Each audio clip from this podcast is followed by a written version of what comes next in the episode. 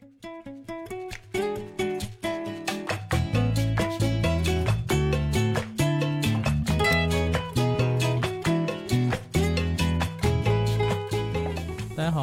来到十点钟开始，我是飞念。今天呢，算是我这个播客今天开张了，第一期节目，跟大家见面呢，也不知道聊点啥，还是从兴趣爱好开始。平时呢，也就玩玩桌游，呃，就请了一些桌游上的伙伴，呃，就是请大家来给我那个然后助威的，那就分别来介绍一下。今天呢，到场的嘉宾呢有三位，分别是一心，然后周野和大侠。大家好，我是一心。大家好，我是周野。大家好，我是大侠。啊，我跟大家认识也有很长时间了吧？啊，我应该还是跟一心认识最长，嗯，四五年了。啊，差不多。跟一心认识也是比较有缘的吧？啊在一心是有个群，然后一心的话也是一个比较传奇的人物，是咱们那个国内首屈一指视频平台 B 站上碎嘴桌游主理人，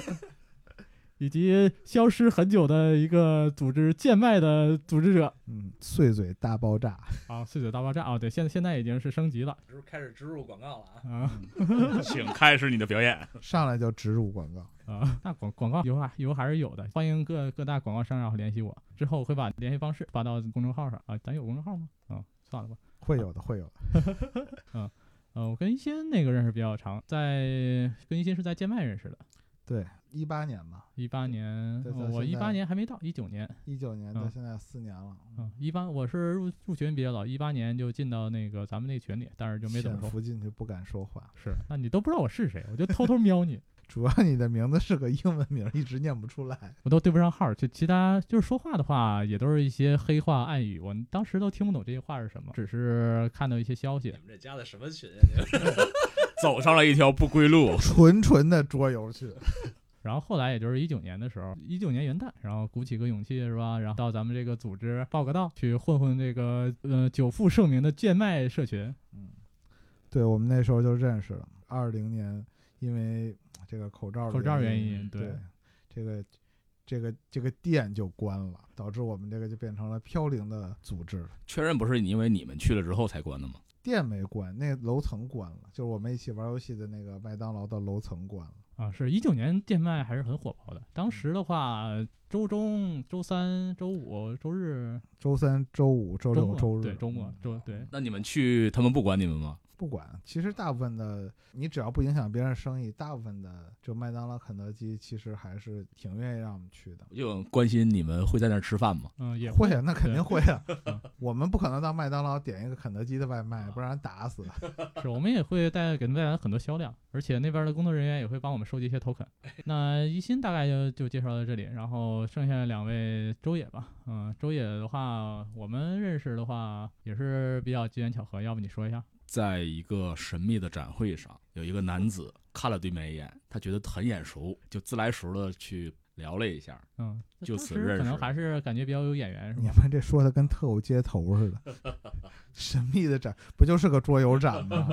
当时周野那时候也算比较外向，主动就跟我可能我是一个东北人，东北人比较直爽，可能说话直来直去啊，就觉得你眼熟。万一是真的眼熟呢？是周也还是周野是借口还是性格比较开朗，而且比较随和，比较好，是容易那种就是建立朋友关系一个。典型的东北人的形象。啊、你你在你在暗在暗讽谁？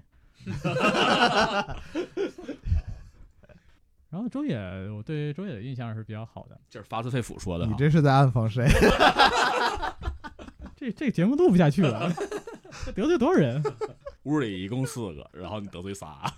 我们平时也会在周六组的组织一些桌游活动，也会认识一些其他的。嗯，大侠就是在这个场合我们第一次见的嘛。咱们认识呢是在这个还是在草房这块儿认识，因为当时管这麦当劳没了以后，就整个大部队这边都转移到这儿。一心是住的离这儿算是相对来说很 很远，是吧？朝这个远地儿来的是吧？那说明你你对这个桌游还是热很有对很有热情的。这个也取决于我们那个麦当劳的倒闭，所以因麦现在已经成为神话了，对就是多少朝圣者可能都会剑到那儿去看一下。就是这个麦当劳是已经倒闭了，没有麦当劳没，就是因为口罩，然后当时那个店整个关了，就不堂食啊。后来开了堂食以后，因为我们那个麦当劳是两层的，一个地上一个地下，我们就在地下活动，地下好几个大桌子。后来它整个地下就不开了，不管是因为不管是因为不想让我们去啊，还是不想让我们去啊，还是不想让我们去，反正就是地下不开了。然后也可能他确实觉得没有必要开那么大个地儿，不开了以后，我我也是就后来就不太热衷于组局了。嗯，贱卖还是现在就是一个传说中的词汇了，对，现在已经没有然后我实体的们就是象征了。在这个北京管庄草房的一个小区里的桌游吧，我们嗯就认识了。就差报门门牌号了。这我们没有收赞助，等收完赞助就报。我对大侠的初印象还是很。标准，风一样的男子是吧？我又得罪一人，别人帮你得罪的。就是一个标呃比较标准的一个桌游玩家的一个形象，IT 宅男嗯，比较冷酷的那种。之前咱俩不熟的时候，其实也没怎么说过几句话啊，啊，也是通过游戏，我觉得玩游戏的话也会拉近就是人和人之间的关系之间更加的了解了。然后就是更加释放天性了。携手相依，就是这丫的又赢了我，下回又扳回这局。嗯大侠也是胜率非常高的一个玩家。呃速算大师，草房排行前五，这这是自己能说的话吗？对我们就是在一起玩儿，然后经常就属于一个形成了一个小团队，主要是能一起回家。啊、是能一起回家呢，还是拜托宜心的？有宜心的这个便利顺风车。好像我平时还在接活儿一样。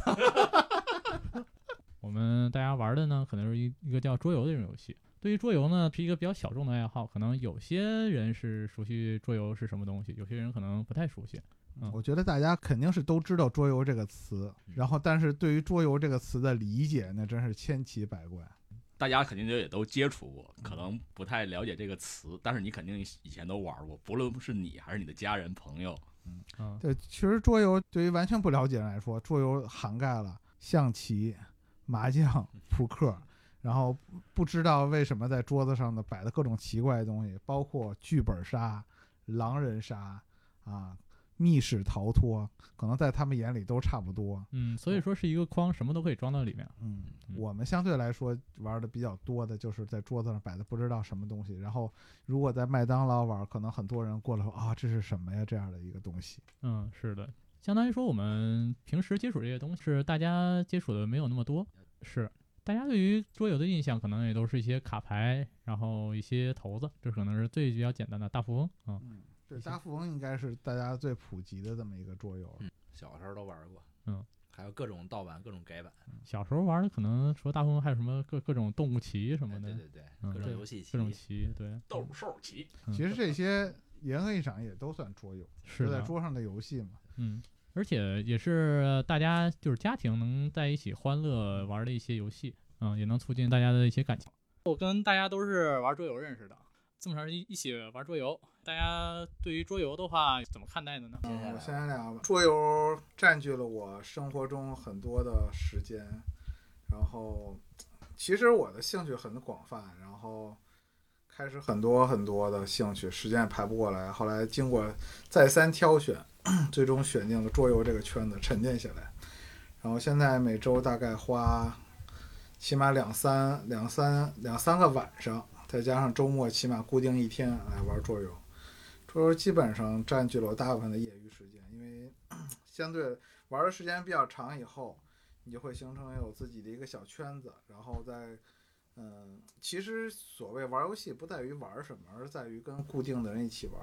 就现在形成我生活中比较稳定的一部分。这么说，我们都是你生命中重要的人，对吗？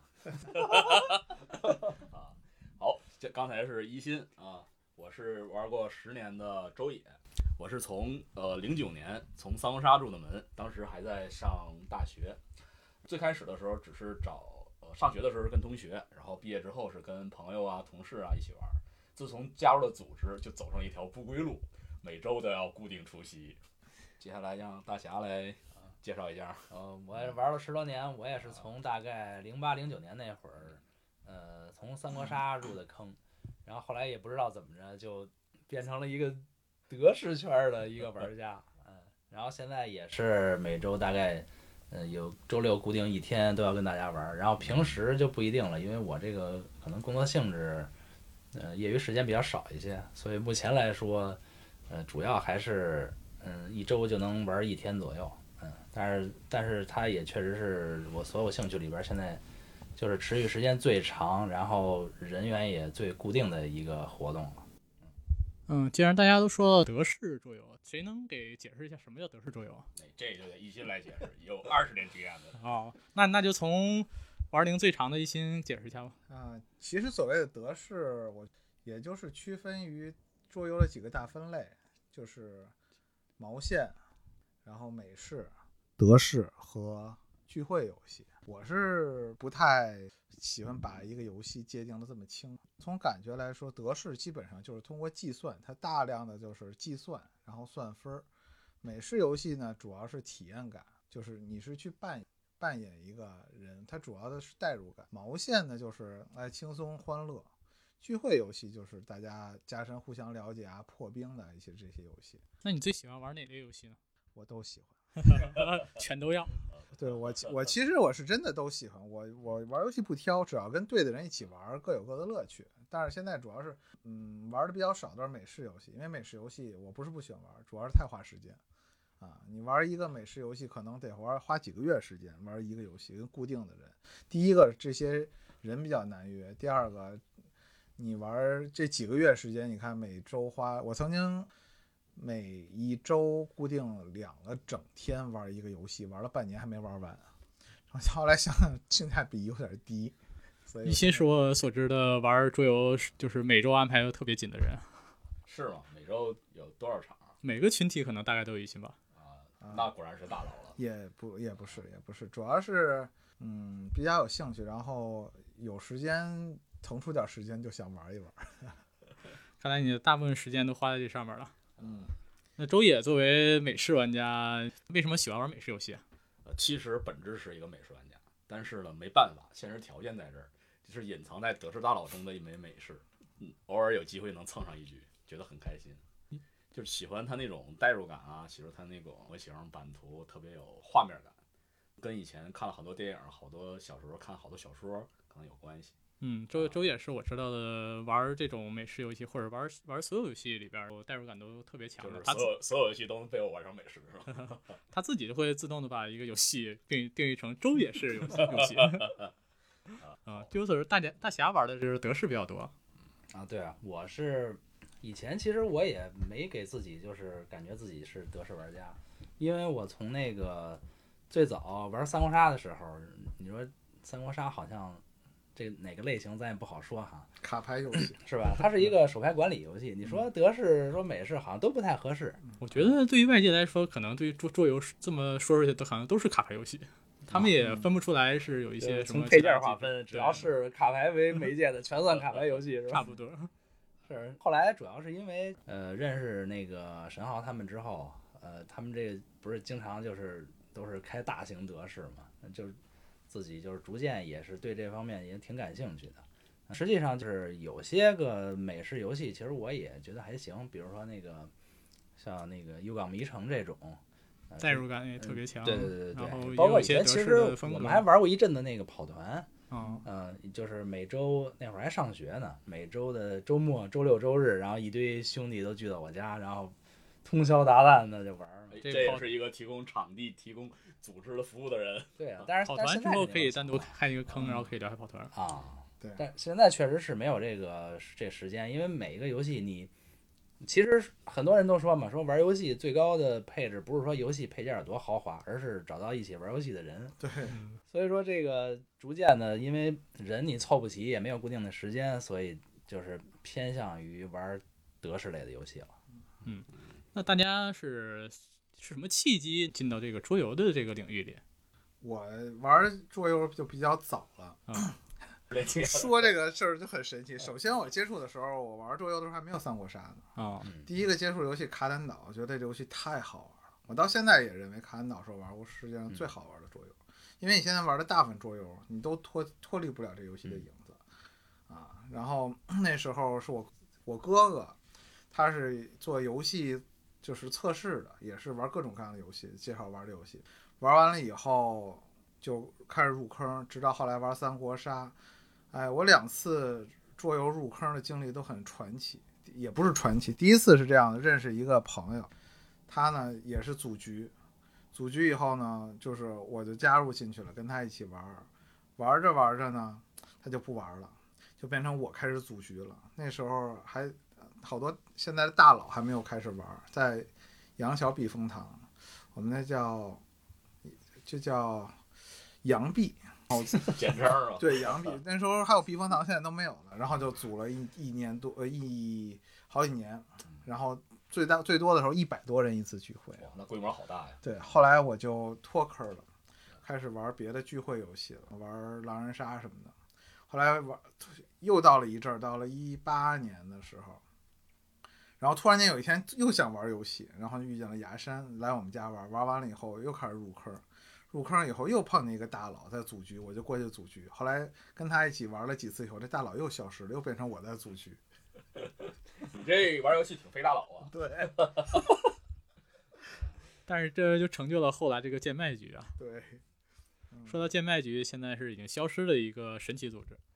因为贱卖身处的地理位置比较特殊。嗯嗯，现麦那时候就是，其实现在很多也在麦当劳玩儿。那时候我感觉贱麦那时候比较火，主要是因为我主要感觉它是地理位置比较好，一个是地理位置，一个是那时候感觉桌游是一个复兴，就有很多新人，不知道为什么那两年就好多人在玩桌游。然后呢，贱卖局因为大家就是现在很多局其实就很多桌游局也在组，然后呢，一个是规模比较小，第二个那个就是怎么说呢，组织者也不太愿意带新人。那时候我也是因为相当于好久不玩，也在玩，然后正好有一群人跟我一起组织。他们也都喜欢玩聚会游戏、毛线，我们就属于新人来的嗷嗷多，每周都开各种毛线局，然后一下来很多人。现在你看，我现在也不太可能再带新人了，我也不可能每周再陪他玩一些简单的游戏，就这样这样的局现在比较少，嗯简单游戏已经满足不了你的乐趣 就主要也是太累了。啊。我觉得一新组局照顾还是很周到的，尤其是新人来的时候，都会照顾到每个人，然后让他尽量能体验到这个游戏的快乐，而且会带一些比较轻轻的轻度的游戏，然后会把人领到这个门里。一心的有百宝袋儿，他什么游戏都有。大侠讲讲你的怎么入坑的？我入坑，呃，分几个阶段。第一个阶段呢是，呃，我有一个朋友，以前是那个，常规我有一个朋友，对，他是玩万智牌的，嗯嗯，我我跟别人不太一样，我是先接触的万智牌，就是起就是点更高一起点，起点对起点有点有点高已，经起鄙已经鄙视这些玩家了。然后他呢就属于那种就找不着人玩的时候，就拉上我去去跟他一块儿打牌玩儿，嗯，你就是牌搭子，对，然后通过这个呢，就是相当于了解了一些就是比较规则比较严谨的一些游戏是怎么回事然后也是同样还是他，在零八年还是零九年的时候，是他先发现那个，还不是，还不是三国杀，三国杀当时他不是模仿的那个帮嘛，嗯，他他先拿了一套帮，我们玩了好长时间嗯，然后到零八零九年那会儿，尤卡才出的三国杀，然后他跟我们说这个国产的这个玩意儿就是从那儿过来的，就是玩法什么都一样，嗯反正是三国题材，而且主要是便宜。嗯，帮好像当时正版的还得小刚那时候没得正版的，嗯反正就我记得好像是他拿的那套好像还是还是有正版的吧，它是中文的，我记得是没有，那就那就是帮中文的那就更不可能那就是 那就是盗版的，是吧？那会儿不懂嘛，那会儿就觉得做的挺有意思的。后来说三国杀来了之后特便宜，好像二十五块钱，三十九，块九，三十九块九是吧？我后来买那版是过了一阵儿买的，这可能二十五价格，二十五块钱了 就，那会儿就就便宜了。从这个后来玩的，再往后具体哪年开始玩德式，我我现在记不太清楚了啊，应该是呃一零年前后，一零年到一三年这这之间，呃，因为那会儿当时是，你还记不记得原来就是咱们有一个 QQ 群，那个当时有个群主就是泰迪，呃，他他来我的资历比较老，是吧？我是一九年才正式啊那你。可能没怎么见过他，就是他他有时候就是原来好多都是他带着一块玩的，嗯然后后包括那个神豪什么的，嗯，我们当时也是也是也是经过他才认识的，所以说挺挺奇怪的这么一个从三国杀跟万智牌，然后发展到最后开始变成了一个德式玩家，就这么一个历程。也是一个路线，万变不离其宗啊。对，两位都是北京的大佬，然后在北京可能接触这些游游戏比较早了。对于我来说，可能是在一个小城市，可能就没有这么早接触这种游戏。我最早接触类似桌游的东西，除了咱们标准意义上桌游之外，那可能就是各种棋类游戏，扑克嗯可能就是这些了那就是从小开始玩的，啊。那从从从小那肯定什是军棋呀、象棋呀、跳棋，五子棋，再加个大富翁之类的。差不多。从小我就是在在我姥爷的，然后从小可能就是会玩麻将，哇，哎，说起这个地方麻将，说起这个，我现在不经常自己做游戏嘛，就嗯自己 DIY 游戏和自己设计游戏，嗯就想起我第一次玩大富翁四，那是电脑上的啊大富翁四，嗯觉得太好玩了。是是大风然后游戏，大家都想的是，就是一直在电脑上玩。我想的就是把地图复制下来，然后自己做画了一个地图，不不进去无数遍，把所有的机会卡，就是还有什还有一种什么卡来着，反正两啊两种卡，全都所有的牌表都做出来，然后一个一个做一张画出来，然后跟拿出去跟别人玩。我想那时候可能就是 DIY，的雏形。你从小从小就有 DIY 发现有个正有个线下游戏 我想可能真的那时候可能啊那时候可能刚上小学，然后很很很很很早很早了，那时候可能真的是想想想想一直到延续到现在，其实也真的没有怎么变化，还做的还是一样的事儿。我感从小觉好像就是手工。对我我感觉能力强。就就是，比如说咱们喜欢咱们喜欢游戏的人，我感觉好像应该大部分就是在上学的时候，都会自己就是看了哪个游戏觉得有灵感之后，仿着然后自己画点儿写点儿，嗯就做了一个简单的游戏，跟小伙伴儿一块儿玩儿，对吧对对对好多人都有这经历。嗯是大大家肯定有自己的想法，然后对于一些美好的东西，大家可能也都会追求。嗯，还有那种画了的没变出规则，比如我《泰格立志传》，所有东西都做出来了，就是差缺一个规则。嗯，每个人挖坑的角度也不一样。你那你那个配件看了那复杂度，我感觉硬推规则都推不出来。原版一比 一，你们家族玩儿就是这种聚会游戏，或者是玩儿这种不插电的类似桌游这种游戏多吗？如果麻将算的话，挺多的；如果麻将不算，很少，只有这自己这一辈儿的人。因为我觉得这种肯定也是受家庭影响，嗯就是或者是你身边哥哥姐姐环境这种影响，会会呃我就是影响他们那个人。对，就基本上往上推，因为我我们家年龄断层比较大，往上推够呛。但是下一代的孩子基本上都会给他们讲，从小就带着他们玩。包括我买很多儿童游戏，都想着，其实，在买这游戏的时候，我觉得大多数人买游戏的时候都会在想一个场景，就是跟谁在玩这个游戏。嗯，我基本上虽然还没有孩子，但是 儿童游戏都已经攒齐攒齐了。我每周都固定送给同事啊，还有朋友各种孩子他们各种桌游，觉得很快乐，也是一种快乐。其实算下来送这个也挺划算的。嗯，是比你买点那个金银首饰、化妆品啥的省钱多了，是不是？啊，而且能还还能跟这么就是能能玩的很多次，能跟大家一块玩，嗯就是小时候谁要送我一盒游戏，那我得高兴半天。他要是能陪我玩，就更好了。现在得求着他们玩，现在孩子根本不爱玩这个。现在孩子真的是觉得还是电脑游戏更那什么。是啊，而且现在手机更普及了，是是手机现在是最大的。原来我表哥家有一个小朋友，然后每次去就给他带游戏。后来他写了篇作文，把我写了进去。他说我有一个叔叔，他肚子圆圆的、大大的，然后每次来的时候会带新游戏，然后特别的期待，每次都特别期待我去，把他自己的零用钱拿出来给我买糖。现在也会作为传道人了。现在这个桌游真是我觉得快断层了。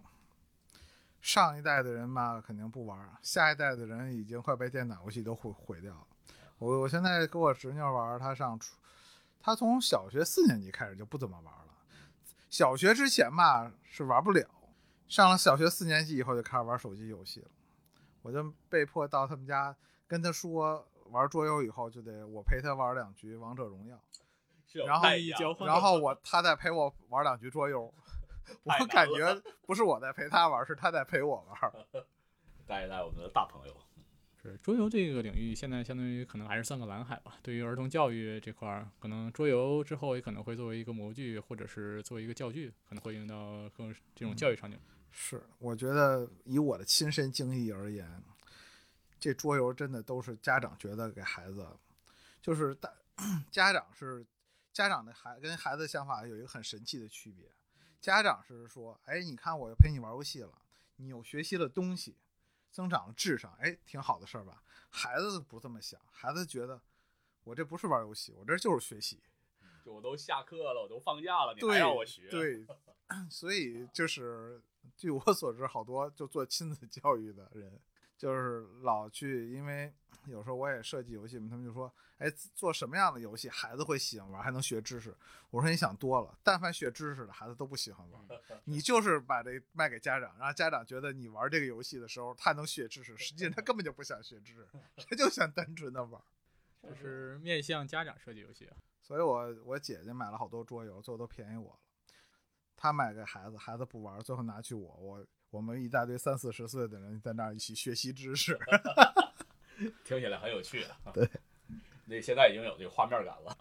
桌游会挤占挤占你们的个人时间吗？除了这个桌游之外，你们还有其他兴趣？那可太多了，我的个人兴趣呃，挑一些能说的说啊 都能说。啊，你看，要不然就成逼啊运动对吧？运动，运动转分很多种。对运动转成桌游，主要是因为身体渐渐就不允许了，渐渐的就从从什么打球啊、游泳啊、羽毛球啊，慢慢的这种就缩减，因为之前是特喜欢玩打篮球是吗？都都喜欢各种各种运动，反正我能参加的都都参加，慢慢身体不允许，一项一项从列表清单里删除。现在运动就是就是起床，太难了，床以外的地方都是远方。然后其他的是养养小动物啊什么的，生活类的这种东西，还有其他的爱好都跟桌游相关，比如说画画，我也是没事儿自己画点东西，现在都改画画桌游的画面了。都是一切配合桌游。嗯，就是其实我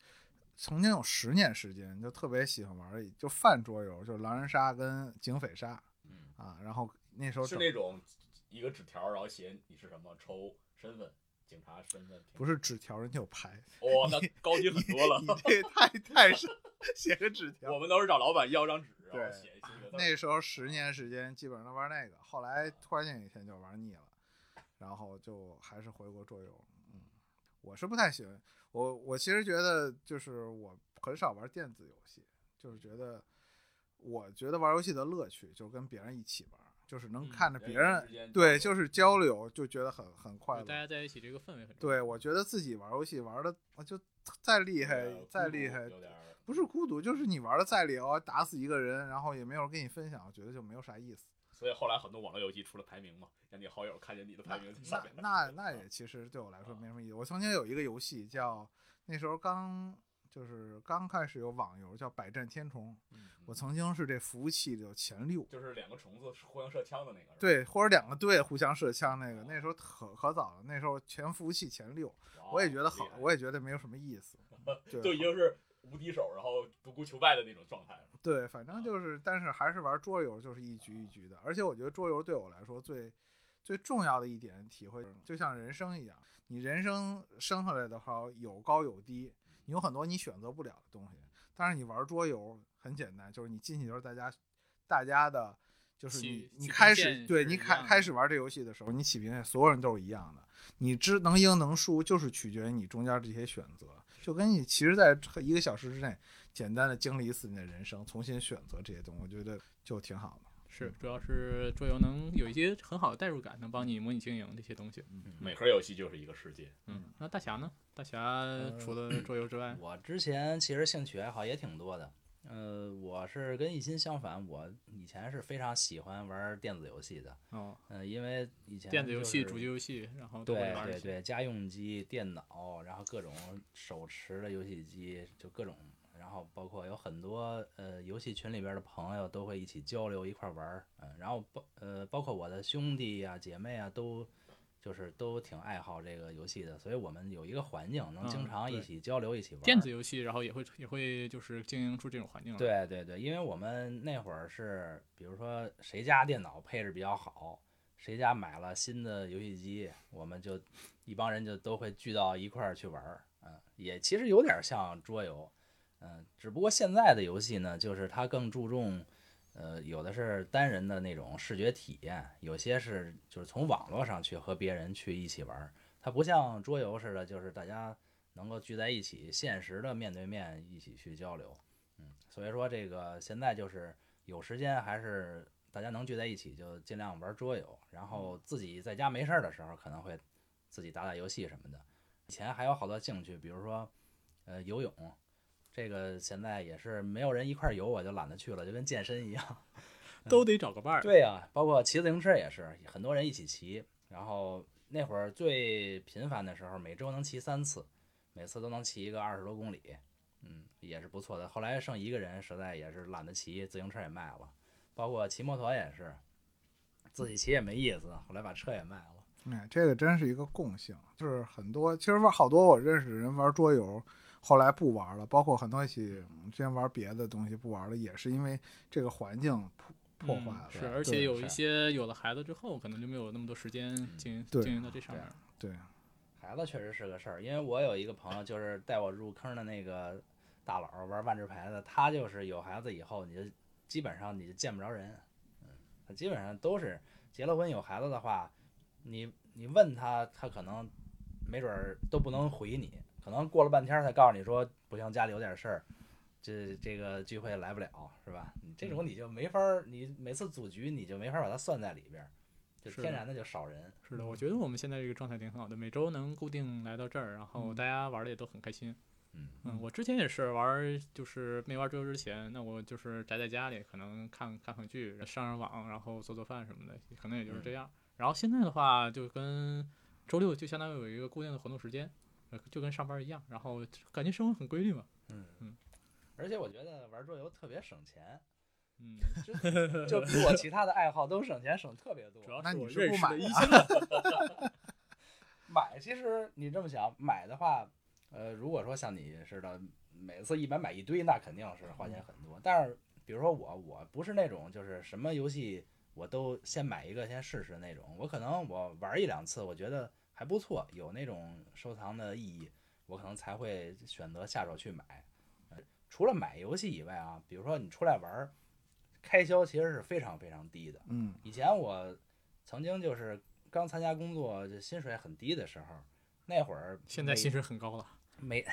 现在也也没高哪儿去，但是肯定比比以前高点儿，是吧？以前那会儿收入不高的时候，然后每周大概也是周六玩一天，连吃饭什么在外边一块儿，然后发现一个月其实你花不了什么钱，感觉连三分之一都没花了，就那样，特别省钱。嗯，而且还收获的快乐还很多。是，对，其实真的是玩这个东西收获快乐还是挺多的。我我感觉嗯玩桌游多了，其实你会回想以前的一些片段，你肯定先第一个想起的是跟谁在玩而不是玩什么。你肯定不会过了半年突然间想起，哎，我哪局游戏玩的哎真好，而是你可能会想起某个下午，某个场景可能对某个场景，你跟谁一起，可能想玩个什么游戏，你觉得哎当时笑得特别开心，然后或者说发生什么有意思的事儿，肯定是想这些事儿。对，是的，而且每个场景就大家也是一步一个叠一个的，你少了一个人，这个场景都出不来。对，就是会带给我很多很很好的回忆。嗯，周也介绍介绍你的这个兴趣爱好，我姐能说的说。先先说桌游方面的啊，呃，为什么能入美式这个坑呢？我记得好像是很久之前有个朋友，他带我玩了两个游戏，第一个就是《末世邪神》，第二个就是《大战回忆录》。我突然觉得，以前我都玩毛线的嘛，他我突然觉得，游戏还可以这样玩，还有这么豪华的配件，这么复杂的规则，打斗起来特别爽快。然后这是桌游方面的，后是生活方面的，可能是从小的时候就特别的喜欢看一些电影，就比如说欧美的呀、日韩的呀，就是一些韩国的吗？呃小小时候追剧嘛，就是追一些韩剧，就哭的稀稀里哗啦的。跟国产的跟着姐妹们一块儿看。当时吧，当时有一个看看剧有一个鄙视链，就是看英剧的鄙视看美剧的，说你发音不标准；看美剧的鄙视你欧日韩的，觉得你不够档次，鄙视一下最底端的啊，逼啊。然后上大学的时候吧，也就特别的喜欢看这些电影，但当时呃没有多少钱嘛，也不去电影院，就是自己去下载，上网上下载。当时是这样的，你下载了一部，你跟你的室友们换一换，你就有了很多部。这是当时的共享对，这个是寝室换完了，去下一个寝室；这栋楼换完了，去下一栋楼。我记得特别清楚，我第一个电脑的硬盘只有二百五十 G，我就为了存这些电影啊，我就换了一个大容量的硬盘，移动的五百 G，啊，到现在还能工作呢。当时也有那种收集癖吧，就是觉得特别喜欢看的电影，比如说成龙的呀、李连杰的呀，我就把会把他们的影片啊收集起来，以后看。后来有条件了，容量越来越越来越大，就换了更高清的，比如说幺零八零 P 的啊、四 K 的呀，可能一个电影就五 G 以上了。呃，这是可能是我第二个爱好。然后呃，刚开始参加工作的时候，跟他们参团，好多去爬山。最开始在北京周边啊，最开始去的是那个呃香山，当时就觉得特别高。然后等你去了什么海坨呀、北陵啊，觉得啊香山就是一小包，能爬。还记得第一次爬山的时候，回来一个礼拜，浑身都酸疼啊、基本上就是这么一个活动。嗯，你不介绍介绍你都玩啥？哦，我刚才就是只是大概随口一说，就是平时平时时间可能会除了桌游之外，然后就是看看剧，然后可能嗯，做做美食，嗯，就做做做饭。来刚才在说说能做几道菜。能做几道，我其实主要是给自己做嘛。给自己做的话，就是自己能吃得饱就行了，就在盒子，对不对？这是美名远播呀，大家大家都知道啊。消息传的比较快是。吧？就是有一个有一个人，就是他吃了之后，他他还不说藏着，他还到处去宣扬。到处宣扬，说好吃，做的真好。其实主要大家爱吃，那我肯定肯定是喜欢做。嗯行，哪哪天咱可以组一组团儿，去某个人的家里，像地主一样懒散的躺在床上，下面有一个长工你还在有点努力的搁 砍着做着菜。作为那个桌游前辈吧，桌游 OG 们，然后有什么入门桌游可以推荐给大家的？就是比如说你在推新过程中，可能就是那可太多了。嗯，是看你的朋友，其实是你如果想把桌游推荐给你的朋友，还是得从他的性格入手。如果比较宅男类的呀，或者说比较 喜欢动脑子那些理科生来说，就可以给他们推荐一些入门的德式游戏，比如说璀璨宝石，比如说重度不那么深，讲规则时间控制在二十分钟以内的一些算分的游戏，比如香料之路啊这样的。然后，如果说对这感兴趣，比较上手，千万不要，就是以我组局的经验来说，就是你想给别人推荐游戏，不要以你的兴趣为重点，而是说你觉得他适合什么游戏，然后慢慢的去勾引他，再去接触桌游。因为有的人上来，我我记得我就是很久很久不玩桌游了，当时突然间就有一段心血来潮，重新玩的时候，就有一个大佬给我讲了一个讲了一个德式游戏。然后那个游戏讲规则讲了四十四五十分钟，我一点实力一。一点儿没听明，一点儿没听进去，当时都快给我送走了人。当时我们一共这桌四个人，有三个新人，听完那游戏，当时一脸蒙圈，都不知道干嘛，就最后呼噜呼噜就把这游戏给糊噜过去了。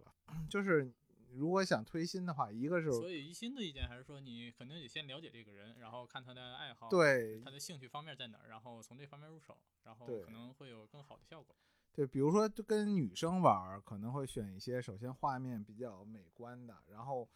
更多的以我对女生了解，她更多的是感性了解和一些语言性的，比如说谁知我心，就是啊所谓现在话物语是吧？话话物语。是很适合。然后呢，什么大头娃娃呀、字字转机啊，泛桌游类的，就是严格意义上，就是我在我们说就是聚会游戏或者叫毛线游戏这样的游戏，从从入手，你上来要给他介绍一个规则，讲半个小时的，女生肯定掀桌了，直接就不玩了。然后，对于想有倾诉欲、表达欲的游戏，可以跟他玩一些解谜类的游戏啊，然后可以一些语言类的游戏啊这，种互动就比较强。对互动比较强啊，这点可以推荐一下。如果你对某个男生或者女生有想法，送可以分拼布，呃，送拼布就属于悲剧了，就是可以跟他进行一些在一和一一局桌游里头能加深了解的，比如说猜心俱乐部，嗯或者说比如说恋爱习题，嗯，猜猜心俱乐部我觉得是很也可以增加一些肢体或者接触的，或者可以玩一些海王舔狗与队的人。还有一个叫什么十万次海王相亲的，海王舔狗与队的人，这个对，就是你 可以就是你可以可以在这些游戏里头迅速的了解这个女生的一些喜好，她会因为这个游戏里头会有一些问提问的环节，会看看她的三观跟是不是跟你一致？因为实际上桌游，我觉得最大的属性就是它 social 就社交属性吧。你可能你上来，比如说相亲第一次见一姑娘，哎，姑娘你都喜欢平常喜欢吃什么，比较尴尬，喜欢玩什么什么的，就很尴尬。像查户口一样。对，但是你比如说在猜心俱乐部，大家就是这个游戏的，比如说大家同时写出想出的十个，对，十出最喜欢吃的甜点，最喜欢看的美剧，比如说这些题目，在玩游戏中不尴尬的同时，你也就了解到这些东西。还有一些东西是，比如说提问大家对一件事儿的看法，嗯，是不是共同、嗯对这件事儿是不是认知，其实很容易就能通过这些手段游戏迅速的了解到一个人跟你是不是合拍，世界观是不是相同，哦，这样也通过这种方式可以检验这个人是什么，对避免避免避免就哦，是、原来如此。对，这是一个恋爱的小技巧。唯一的成功人士向我们传授经验。嗯，周野在推新的过程中会给朋友或者是一些人，就是想入门的，你会推荐一些什么东西？本身我是一个美食玩家，然后也喜欢那个主题和背景，哦所以说我可能会更倾向他推荐一些这些。就比如说一些对剧啊，比如说是影视改编的戏，喜欢看美剧，里面有很多丧尸题材的，可能就是入门就是《死亡商场》啊，嗯，然后再进阶一点就是可能呃《死亡寒冬》啊啊、这一类的。曾曾经我也是被大佬们安利的这些游戏，跟他们玩过一次，觉得哎美食真好玩，真香。嗯，我觉得你在跟推新的过程中，可能有你的成分，就是就是有你，然后带领这个游戏，可能会有一些加分的点，因为你的性格就比较乐观，然后能带动这个场，就是这个场子的气氛，就是能显得游戏就像这组人里面的活宝一样，就像一个战争贩子，我是没有戏都能玩上战争的，是吧？然后还有一些，比如说你要是语言类的，像行动代号啊，你能互相看配合的默契啊，或者是你要跟妹子，你可以玩肢体接触类的，比如说得过心脏病去抢中间那个零，管他赢不赢，拍就对了。我我替周爷补充一下，我觉得周爷推新他现在最常用的一个应该是战争之侠，啊，对吧？战争之侠也不错，是吧尤其是适合他这种战争贩子。对对。然后我个人呢，我是有两种情况吧，就是说，如果是男性玩家推新，我可能会推一些稍微会动点脑子的，比如说那个什么七大奇迹啊这种，其实相对来说看着复杂，其实相对规则简单的。嗯对，嗯，这种。然后如果说是比如说女性玩家，我可能会考虑就是从颜值上入手，比如说什么东海道啊，或者是那个国家公园这种颜值比较高的。嗯，就是规则可能不是那种毛线游戏那么简单，但是他至少就是一看到这个画风，他就会有那种想玩进去的欲望。啊、他只要有这个兴趣，你再给他稍微讲一讲规则，他就有耐心去听下去。这样的话呢，他如果能把这个稍微的规则复杂一点的游戏给他玩进去，其实也间接的就是，就是说以后也可以常出来这么一个一起活动的这么一个人，相当于就就增加了一个一块玩的人嘛，对吧？嗯嗯、目前来说，嗯、你要让我细讲吧，我也我临时我也想不出那么多游戏去给人推，但是呢，大方向就是从颜值上去看，包括最近呃众筹买那个那个养狗那个遛遛狗那萌个犬乐园萌犬乐园是吧？那个游戏其实也是，它严格来说，你如果说重重测玩家，你玩那游戏，你就就觉得它很多地方其实也也不算是就是策略度或者说严谨性特别高，但是我们看他那个画风啊什么的就很喜欢，就可以呃推新的时候去玩一玩，嗯，基本就是这样。嗯，我觉得大侠的说法跟一心也差不多，还是看这个人的爱好。我我其实作为常年过去一起组局的人，就给大家个建议，就对于桌游玩家来说，就是不要推新。虽然万是吧？就是要度的话，还是度有缘人。对，就是不要去教育式的，佛度有缘人只。要选对人群。其实是这样，就是比如说，我觉得，比如说今天下午你一下午跟同事，比如说或者说同学聚会，有那么六七个人、五六个人，你可以嗯带一些能促进一些可以聚会的一些游戏，泛桌游类的，比如说像狼人真言啊，就是他不一定会玩桌游，甚至没接触的，他也第一次玩，甚至一些动作类的，比如说叠叠乐啊这样的游戏，或者说比较清澈的，就是刚像我刚才说问问题这样的游戏。但是如果你执迷于的想把身边某个朋友变成一个桌游爱好者，以我的经验来说，多数都是失败了。因为在他的成长过程中，其实有很多机会接触桌游。他之所以没有成为桌游玩家，那就因为他就不喜欢玩，嗯，没有必要去。我觉得人与其去非得奔着一个南墙把它撞塌，不如直接去找一条合适你的路，就是比如在自己的城市找一些嗯志同道合的朋友一起玩。对，没有必要非得像极了找你的另一半是吧？对。嗯，是的，一一心说这很对，就是也不不强求别人会就是进进进入这个圈儿，然后不把自己的想法强加给别人，嗯，是的，就是他要喜欢的话，对的人。他要喜欢呢，就是尽尽量能给大家去安利这些游戏，嗯，如果不喜欢的话，也是就就是可能他有更喜欢的东西，嗯，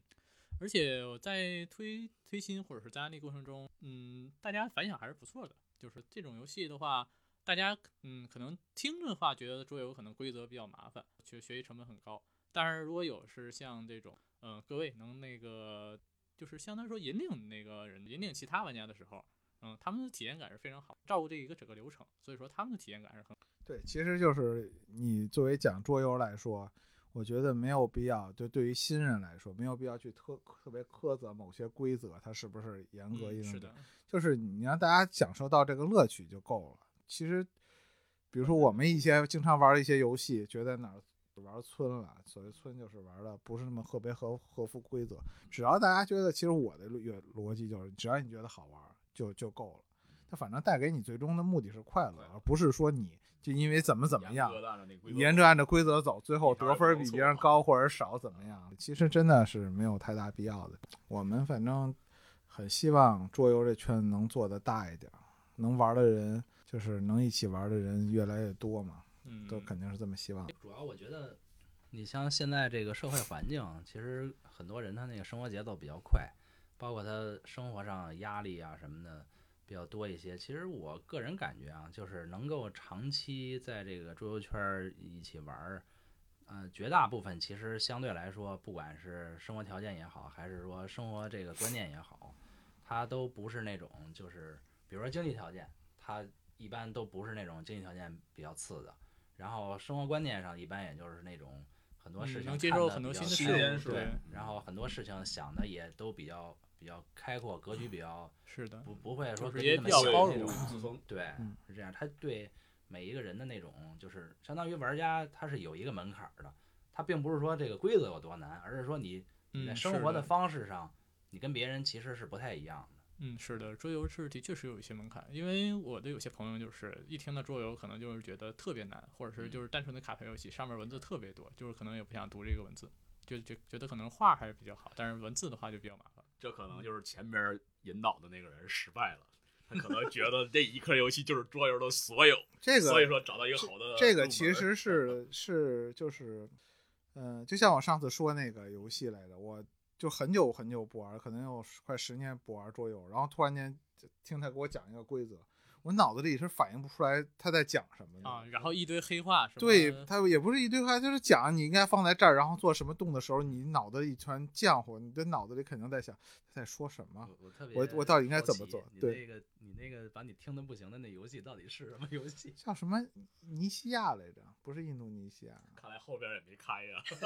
加勒多尼亚。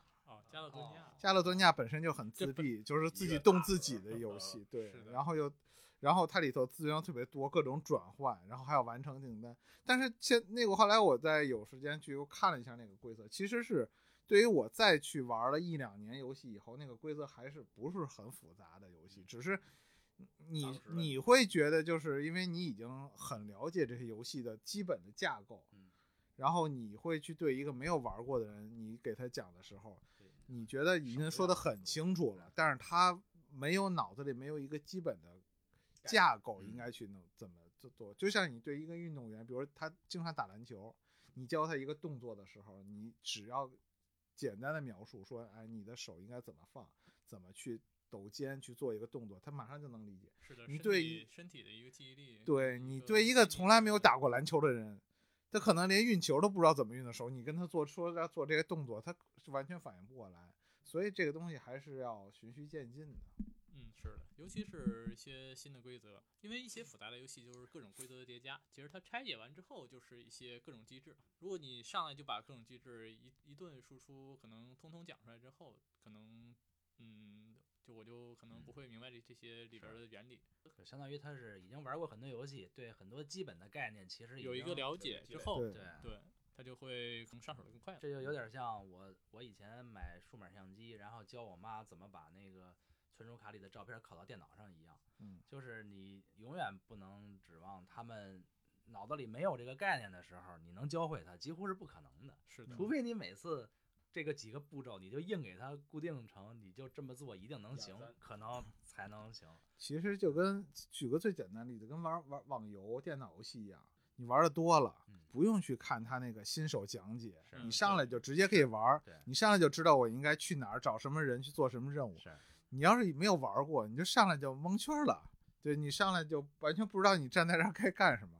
嗯，这现在就就像有些人那个看，比如说有一些工具不看这个规则书一样，然后就直接上手就体验这工具，也是一种玩法。嗯但是可能对于桌游来说，你是应该大家应该还是先熟悉一下这个游戏规则，再去入手。嗯一些必要的就是找到。一个能引领你的人，能替你看规则，带你玩儿。哎，这样就就是怎么说？老话叫“读万卷书不如行万里路，行万里路不如阅人无数，阅人无数不如名师指路。”你只要找到你那个名师我觉得最主要对于对桌游来说，最主要的是找到。其实我觉得，以我的各种经验来说，其实最主要的是找到能跟你一起玩的人，玩什么都不重要，是不是玩桌游都不重要，是，对吧？就是找到一群人，你们是去唱唱歌，去玩桌游，是打通宵打牌、打麻将？都我觉得都是去海南玩一个礼拜。对，还是去旅游爬山。其实就重要的是你找到能跟你合得来的一群人。我们找到是因为我们有通共同的兴趣爱好，嗯能聚在一起玩桌游，坐在这儿。我就那时候想，那时候很早很久呃很早以前看那个《生活大爆炸》，嗯，啊看那个 Leonard Sheridan 他们每周固定的。玩《龙与地下城》。对《龙与地下城》一些桌游，我在里头看过很多桌游。嗯，啊还看过那个三 D 的那个那个国际象棋，对对对对他们，他们会一起玩，我就觉得那种氛围，而我太太棒了，真的他。们那个环境应该主要玩美式的那种，就是也不，他们会都有，他们也都有德式。然后看那 Sheridan，因为怎么着就要掀桌了。然后我看他们那儿环境特别好，就是他们有那种也是像咱们这样的组织，然后里头也可能会出现某个科学家就很知名的人物，嗯。我觉得也应该是取取材于他们现实的生活，因为通过这个兴趣玩这个东西没有社会阶层，可能你在生活中你完全没有机会去接触到某个类型的，比如明星啊或者什么，他们在那边就是会哎你在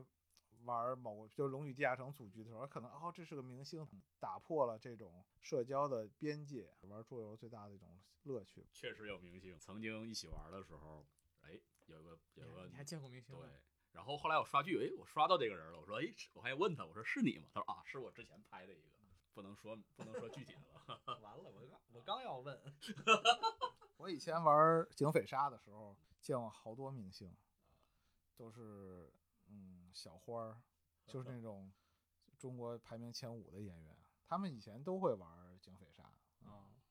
是这种的话出圈儿也比较快，像这个他们他他们就是本身就很喜欢玩这种东西，嗯，后来喜欢搬上荧荧幕之后，就变成各种综艺了，是吧？可是他们就会表演嘛啊，包括后来他们不也组那什么饭局狼人杀，就对，就像说嗯综艺什么的东西嘛。啊是综艺是一个很大的顺风车，会把普及度很高式，对让很多没接触过的人很了解这个东西，但是这个综艺基本上里头都有剧本儿，对才让它更加精彩，是吧？都是假的，都是基本上都是假的。因为实际上像我们亲身经历，就是你玩十局，其实九局就是很正常的流程，没有什么冲突、激烈的冲突，没有什么反转或者怎么着。只有你可能玩一晚上里头一局特别经典，或者比通过某些精彩的发言啊，或者说通过一些神奇的事情、巧合啊，进行一些扭转。他们但是要这个东西放在综艺上，谁看你十局里头九局这么无聊？要那个矛盾，所以它实际上综艺效果就是它实际上都是有剧本的。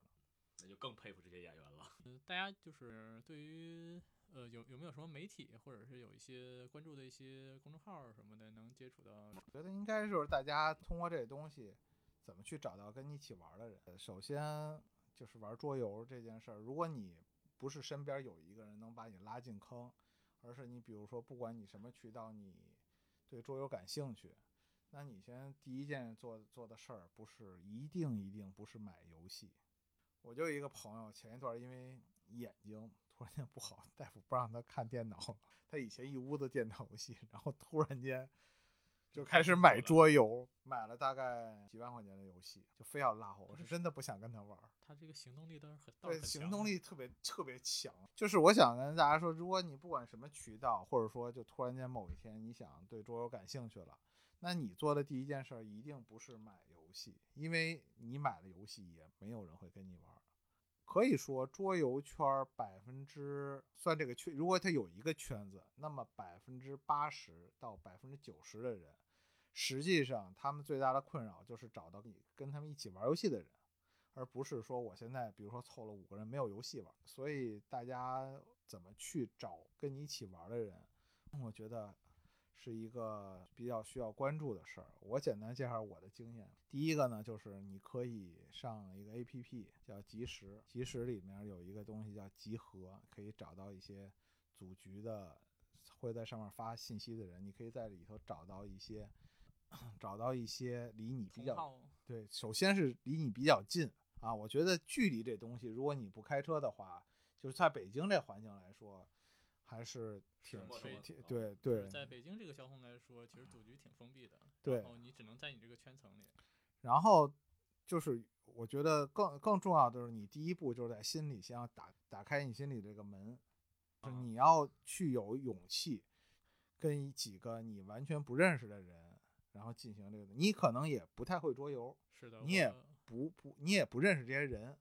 你所所以你要做的第一件事就是打开你心里头这种嗯枷锁，对你得有这个勇气，就像就像我是，我也是那个进贱卖这个群，我进的很早的，一嗯。八年那叫啥来着？那个手机帽的那个。啊，是 DC 的品鉴会品，鉴会，对啊，品鉴会的时候，啊对我在品鉴会的时候才那个入群的，嗯。然后就是一直潜水也没说话，然后一九年的元旦那天，然后就是自己可能是就是想做一个改变，然后就是那天也正好路过贱卖，就直接进到贱卖里了。然后我见的第一个玩家就是慕容，那天那天慕容在在那儿也就只有只有他自己，之后才遇遇到了一心，我就走走到了这个圈层的终点了。走到了一条不归路。对，其实我觉得就是说这个话，大家会觉得挺可笑的，有什么可难的？其实我是真的，因为我在群里头组局，我认识一些朋友，就是真的这个这些朋友很多，就是说实话，我认为玩桌游的就是核心玩家，大多数都有点社恐，不能说大多数吧，反正有一大部分有一大相当比例的人是有点社恐的。是，就是我很难交到朋友。我认我认识其中一些人，这就算实力劝退吗？开始在跟他们聊，他们在就是跟我聊的时候就说起说，我说为什么你很早就加入我们的群啊？你离得也挺近，你不来？他们说就是后来就比较熟了，就敞开聊，就跟我说说，哎，我刚加入不敢去，谁也不认识，我也不会玩游戏，我也没有游戏。有的人是想打入圈子，就是先先狂买一堆游戏，谁问就啊这游戏我有，那游戏我有，但是发现大家也不怎么爱搭理他。嗯，还有一种人呢，就是就是他们在群里就一直就跟谁说话都在那聊天儿。吃不来。对，不是他他其实不来，并不是因为他不想来，就是他谁说话都聊天，好像都跟很熟以后聊了半年，然后终于觉得，哎，我好像有资格踏进这个嗯圈子了。对，我觉得其实以我大可不接接触身边人，真的大可不必。就是是你只要踏入，以我身边但凡去组局的人，就是有人去愿意组局，你去参加，大家都是欢迎的，因为他们平时本来就凑不够人。就是线下这个圈子是很包容的。对，就是其实我觉得桌游这个圈子真的我见过的，就是没有什么鄙视链，会因为你啊、呃身高的高高矮啊、胖瘦啊、美丑啊、你的岁数啊各方面都基本上不会，大家就是坐在一桌上，只要凑够人一起玩游戏，大家甚至就是他这个很很奇怪，就是你可能在这玩了一年，大家都很熟，然后 不知但是道叫什么名字，不知道叫什么 名字，这就是桌游圈很神奇的一件事儿。你不像有的时候，比如说什么 K 歌局啊、交友局，恨不得你参加一次，人家连你祖宗八代都干什么都知道。嗯这个桌游圈真的是，他并不关心你这些 乱七八糟重的点不一样，这是带来快乐，那些是来以这个找对象啊，或者一些交些朋友啊为目的的。我我就 是我觉得说这些其实推荐什么游戏，我觉得都不重要，重要就是你先踏出第一步，然后得能来，你可以先去，然后呢，慢慢的也可以加入一些微信群，如果你真的对桌游感兴趣，你自然会在里头交到很多的朋友。你重要的是先踏出这一步。我真的没有什么鄙视链，也没有什么就是你第一次玩桌游怎么着。我接触的不是说没有奇葩，但是大多数非常包容，百分之九十五以上吧都非常的包容。然后你只要愿意去玩，我觉得就不重要了。只要有一个人带游戏，基本上能收到很多快乐。是的，在这个线下的圈子，然后有人带游戏，有人讲规则。我刚去的时候也是懵懵懂懂的，跟着这个社社团社或者社群里一块参与。